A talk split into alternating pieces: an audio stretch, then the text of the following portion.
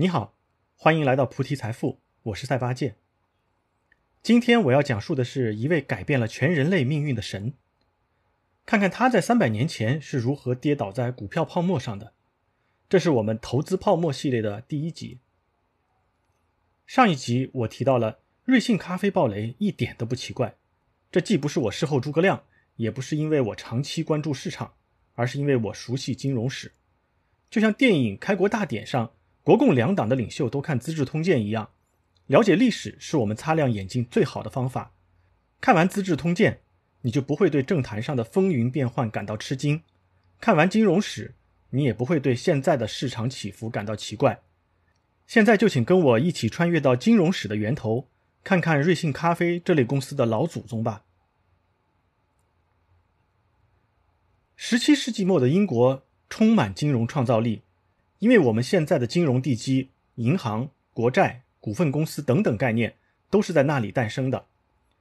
这么创新的原因，并不是你想象中的君主开明、经济发达，与此正相反，是因为国家没钱，却还长时间打仗。为了维持国家机器的正常运转，英国不得不改变。这跟中国历史上每次变法的起因也是非常类似的。就是在这样一个变革的年代，我们今天的主角走了过来。他是地球上少数绝对配得上神这个称号的人，而且这个神不是当今泛滥的男神和女神，而是学神。他创造了让后世所有中学生头疼的力学、光学和让大学生头疼的微积分。他是艾萨克·牛顿爵士。一七二零年初，作为一个七十七岁的老人，大神牛顿听到了一个令人振奋的小道消息。南海公司获得了英国政府三千万国债的处置权。他之所以能最早知道这个消息，是因为在一六九六年他就进入了体制，负责英国皇家铸币厂的监管。这是实打实的金融体系公务员。他在这个岗位上做出了巨大贡献，推动了英镑的金本位改革。作为一个一贯谨慎的科学家，二十年的金融市场专家，牛顿的投资组合一直是债券为主，股票为辅。而且是通过一个组合避免集中投资，但他听到这个消息以后有点心动，因为南海公司不一样。南海公司虽然名为贸易公司，但实际上是跟英格兰银行、东印度公司一样，当时负责协助政府融资的私人机构。一七一一年，他由当时的财政大臣创立，一开始就带着浓重的权贵气息，并且拥有西班牙在南美洲的奴隶贸易垄断专营权。但事实上，南海公司的业务发展缓慢，因为西班牙规定，南海公司一年只能派三条船前往南美。到了1718年，就连这三只船也不能去了，因为英国和西班牙开始打四国同盟战争。然而，公司本身经营不善，并不影响英国国内民众对南海公司的追捧，因为它有一届接着一届政府的背书。除了有高官担任董事局总裁之外，还在成立之初，他就买了一千万英镑的国债。是第二大国债持有人，英格兰银行的三倍多。政府明确将酒、醋、烟草等货品的税收预留，用于支付南海公司每年六十万英镑的利息。对于这个公司的情况，牛顿早就很清楚，但他一直没有碰他的股票。作为全地球有史以来前十名的聪明人，他知道政治局势和海外贸易的风险。之所以这次传来的消息让他感觉不一样，是因为南海公司在跟英格兰银行竞争收购更多的英国政府国债。并且用最优惠的条件胜出。牛顿分析出这个事件传递着两层信号：第一，南海公司一定在南美贸易上赚取了极其丰厚的利润，否则没有那么多钱；第二，政府日后一定会出台更多政策支持南海公司，让它变得更加强大。因此，大神牛顿决定试试看，他拿出了七千英镑买了南海公司的股票。在主角光环的加持下，正如他预测的一样。接下来，南海公司的股价以每个月翻番的速度在飙升。两个多月之后，他全身而退，入市的股价不到两百磅，出场的时候接近四百磅，赚了百分之一百。要知道，当时的富裕阶层一年的收入也不超过五千磅，小试牛刀就赚了一年半的收入。牛顿不禁为自己的神操作暗暗欣喜，但这也令牛顿陷入了思考：与这次投资相比，过去保守的投资组合收益太渣了。之前那么多年的投资方法都错了吗？当朋友问他成功心得的时候，他感慨地说道：“我能预测天体的运行，但无法预测人类的疯狂。”然而，疯狂还在延续。当牛顿退出市场的时候，他身边的朋友都发现了买南海公司股票这个真正的炼金术，因此都持巨资杀入。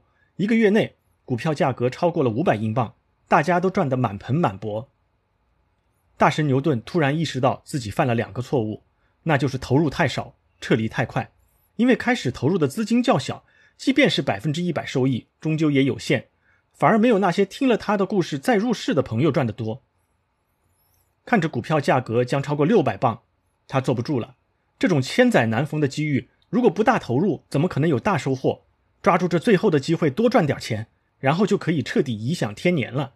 他卖出手上持有的其他债券和股票。凑足资金，二次入市，股价依然在疯涨，七百磅、八百磅、九百磅。